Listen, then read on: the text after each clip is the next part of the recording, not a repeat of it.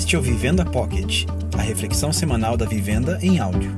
Para saber mais sobre a gente, procure Comunidade Vivenda no Instagram e no Facebook. Como Vivenda em Casa, hoje nós dizemos: quando tudo parece demais, descomplique. Pois é, você reclama muito? Tipo, eu não aguento mais essa bagunça. Tô cansado. Esse político não presta. Por que a internet é tão lenta?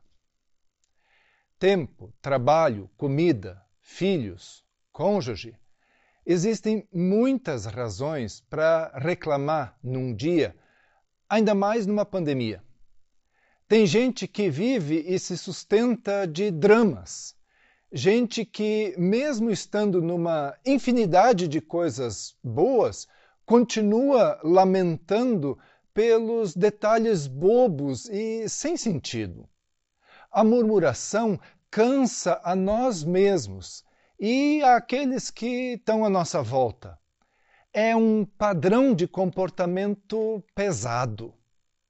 Muitos fatores complicaram nossas vidas nos últimos anos e nós ajudamos nisso, focando em coisas sem importância e fazendo elas uh, comandarem as nossas vidas, tirando o foco daquilo que realmente importa e colocando no seu lugar coisas da nossa imaginação. Muitos foram arrastados para situações desastrosas ao acreditarem serem verdade as angústias que elas mesmas desenvolveram. É, de fato, é, nunca foi tão complicado ser simples. Os enroscos da vida moderna acabam embaraçando nossas vidas, é, gerando incertezas, medo, ansiedade e muita murmuração. É mais fácil, mais prático e muito mais cômodo complicar tudo. Parece surreal, mas é mesmo. Vivemos no modo automático de procrastinações, desculpas esfarrapadas e também reclamações. Eh, nos acostumamos tanto nessa zona de conforto que nem queremos sair disso nos colocamos como coitados. E quanto mais complicações, mais reclamações aparecem. Toda a natureza, o poder, o desejo que existe dentro de você leva sua vida para o lado negativo da força. E, por incrível que pareça, nos sentimos confortáveis vivendo assim. Pare, pare com esse esquema. Que tal desistir desse hábito ruim e estéril de murmurar? Isso que envenena a sua vida e também das pessoas que estão ao seu redor? Por exemplo, Pode ser que você sinta que seu dia foi horrível, mas poderia reconhecer que, na verdade, foi um dia normal e comum e que precisa encontrar um jeito de parar de sofrer com o dia a dia. Se você quiser uma vida melhor, tem que mudar e parar com as murmurações. Murmurar é culpar os outros pelas nossas frustrações. Está na hora de abandonar os mimimis, parar de teimar sobre coisas sem importância. Ou se faz isso logo, ou o preço a ser pago vai ser uma vida cheia de confusões, desastres pessoais, destruição das relações, distúrbios, discussões e brigas, que vão servir para trilhar um caminho sem rumo e provavelmente solitário. A montanha de confusões em torno da morte do MC Kevin é prova de que eu não estou exagerando. nós podemos escolher descomplicar a nossa vida. Observe a sua volta. Escolha servir, tornar a vida leve, tanto a sua quanto a dos outros também. Busque alegria nas coisas simples. Coloque um sorriso no rosto e leveza na alma. Eleja prioridades e valorize o que é bom. Pergunte a si mesmo se não tende a exagerar os fatos só para ser ouvido ou para chamar atenção. Não aguento mais. Sempre sou eu que cuido de tudo. Repetindo essas pequenas frases, você acaba se convencendo de verdades eh, que são falsas. Essas ideias negativas interferem nas nossas conversas, nos nossos relacionamentos, na nossa vida cotidiana. E pouco a pouco elas se tornam a nossa própria identidade. Nós acabamos acreditando nisso. Então, pare de dramatizar e zele pela verdade. A verdade de verdade. Não é fácil mudar. Se você viveu 20, 30 ou 40 anos da mesma forma, mas muito pior é continuar vivendo sem propósito, sem alegria, sem ânimo, sem gratidão. Não é problema reclamar quando a reivindicação é justa e necessária.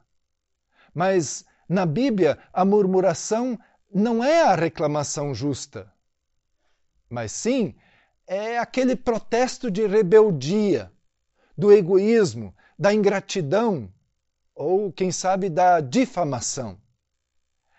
A palavra murmuração na Bíblia significa persistente reclamação, descontentamento, falar mal de alguém em segredo, ou aquele questionamento malicioso. Todo o povo de Israel murmurou contra Moisés e Arão. Os israelitas começaram a se queixar. Por que não morremos no Egito? Ou então no deserto? Por que o eterno Deus nos trouxe para cá? Foi para nos matar aqui? Quando escuto essa palavra bíblica, eu me sinto retratado por ela, como esse povo de Israel. Não estamos enfrentando um deserto, mas a reação é igual. Nosso coração está endurecido como o coração deles. Para entender melhor, o povo de Deus era escravo no Egito, sem direitos. Mal tinham o necessário.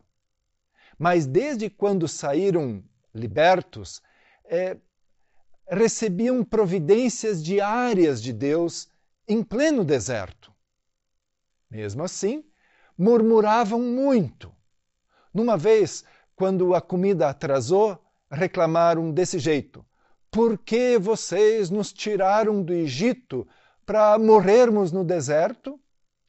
Não há pão, não há água, e nós detestamos essa comida miserável. Murmuradores são descontentes eufóricos. Podem ter tudo, mas agem como se nada tivessem. Murmuradores são caluniadores discretos.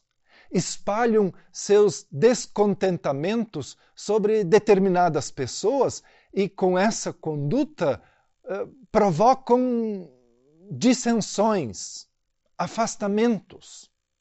Perceba o que se passou com os próprios irmãos de Moisés justamente o líder da libertação de Israel. Assim diz a Bíblia. Miriam e Arão começaram a se queixar de Moisés. Falaram mal dele. Diziam: será que o eterno Deus fala apenas por meio de Moisés? Ele não poderia falar por meio de nós também? Hum. Murmuradores são insaciáveis, porque as suas expectativas elas são irreais, são infantis. Jesus disse: João Batista veio jejuando e foi chamado de louco. Eu cheguei festejando e me chamaram de beberrão, amigo da ralé. Só com experiência é que se comprova a verdade. O comum de se ver é se não tiver de acordo com os meus interesses infantis, nós murmuramos. O apóstolo Paulo diz: façam tudo sem queixas nem discussões, para que venham a tornar-se puros e irrepreensíveis.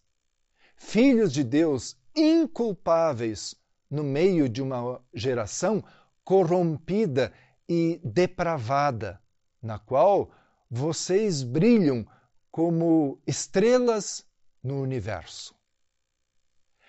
A vida é uma combinação de alegrias e tristezas, sorrisos e choros, saúde e enfermidade, avanços e recuos. As circunstâncias não podem ditar as nossas emoções. Fatos, pessoas ou coisas não determinam o nosso prazer de viver. Por isso, Paulo nos estimula: deem graças em todas as circunstâncias, pois essa é a vontade de Deus para vocês em Cristo Jesus. É claro que não é o caso dos pais agradecerem pelo fato de um filho ter caído nas drogas ou por uma riqueza adquirida de forma ilícita. Mas é de dar graças pelos dias de sol e também pelos dias de tempestade, pela abundância e pela escassez. Isso não é masoquismo, é agradecer, mesmo quando nós não entendemos todos os detalhes daquilo que nos atinge. A gratidão pode vencer o descontentamento do coração. Ela reconhece as virtudes mais do que os defeitos, e o que os outros fazem por nós mais do que aquilo que eles deixam de fazer. Por isso que o apóstolo Paulo continua: já aprendi a estar contente, a despeito das circunstâncias fico satisfeito com muito ou com pouco. Encontrei a receita para estar alegre, com fome ou alimentado, com as mãos cheias ou com as mãos vazias. Onde eu estiver e com o que estiver, posso fazer qualquer coisa por meio daquele, Jesus, que faz de mim o que eu sou que nos nossos corações haja mais gratidão do que ingratidão. Haja mais contentamento do que insatisfação. Ao invés de murmurar, descomplique.